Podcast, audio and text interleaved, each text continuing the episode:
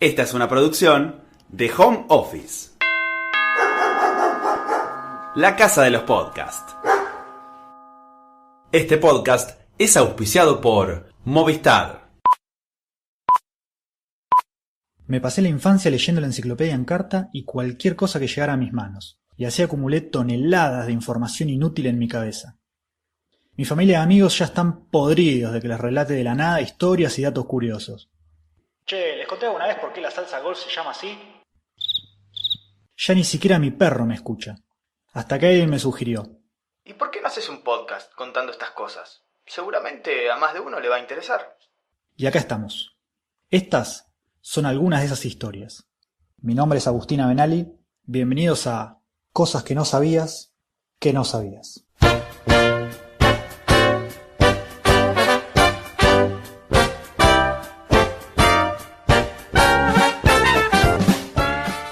Hoy sabemos que una persona puede ser portadora de una enfermedad sin tener los síntomas y aún así contagiar a otras. Pero imagínate el julepe que se pegaron los médicos yanquis a principios del siglo XX cuando se encontraron con una persona que transmitía la fiebre tifoidea sin padecerla. Hoy, en Cosas que no sabías, que no sabías, la historia de Mary Mallon, apodada María Tifoidea. Mary Mallon nació en 1869 en Cookstown, en Irlanda del Norte. A los 14 años, como tantos irlandeses, emigró a Estados Unidos. Llegó a Norteamérica y vivió con sus tíos hasta que en 1900 empezó a laburar como cocinera en hogares pudientes de Nueva York. Sí, ya sé que faltaba un toque para que naciera Sinatra, pero siempre es lindo pensar a la gran manzana bajo la voz del buen Frank.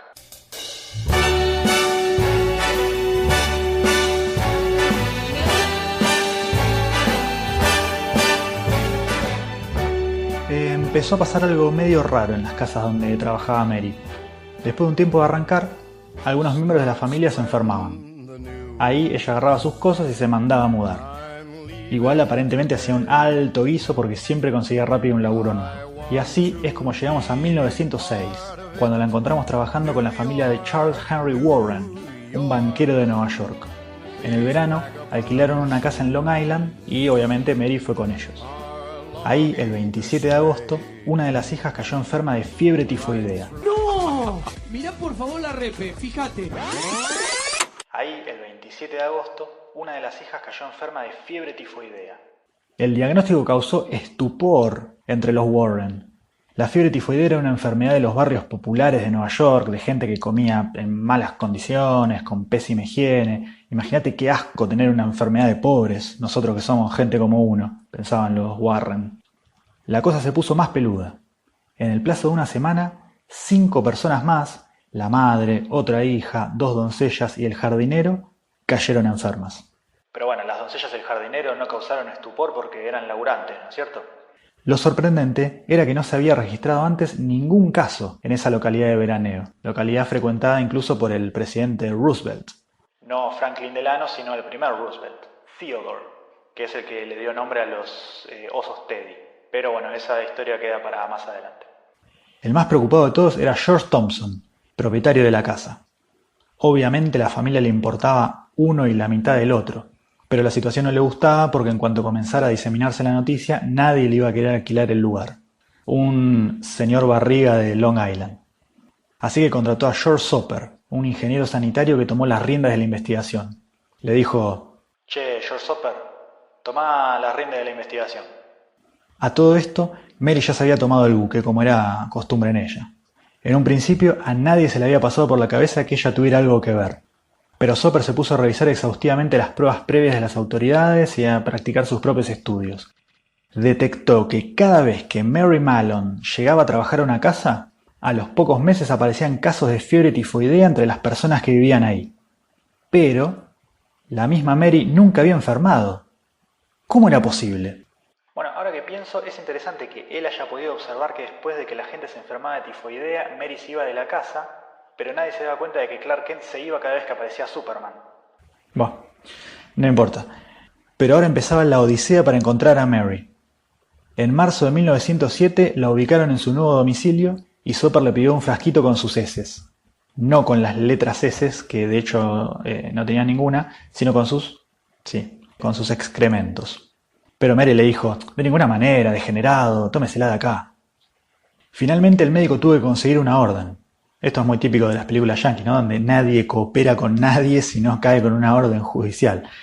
Y con esta orden pudo caer a la casa de Mary con cinco policías.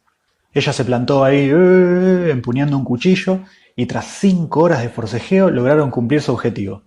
Igual no sé, cuando las crónicas hablan de forcejeo, no sé si es porque la cocinera y los policías estuvieron luchando o se refiere más a un forcejeo intestinal para conseguir las muestras. La cosa es que Soper obtuvo las heces que necesitaba, las analizó y adivina qué encontró. Contenían las bacterias que transmitían la fiebre tifoidea. Punto para George Soper. Mary Malone era un arma bacteriológica. Transmitía la enfermedad, pero a ella no le afectaba. Sacaron cuentas y calcularon que había contagiado a decenas de personas en las siete casas en las que trabajó entre 1900 y 1907, con un fallecido. Así que la aislaron en cuarentena en la isla de North Brother, ahí cerca de Bronx. Para entonces, la prensa ya le había puesto este simpático apodo, María Tifoidea.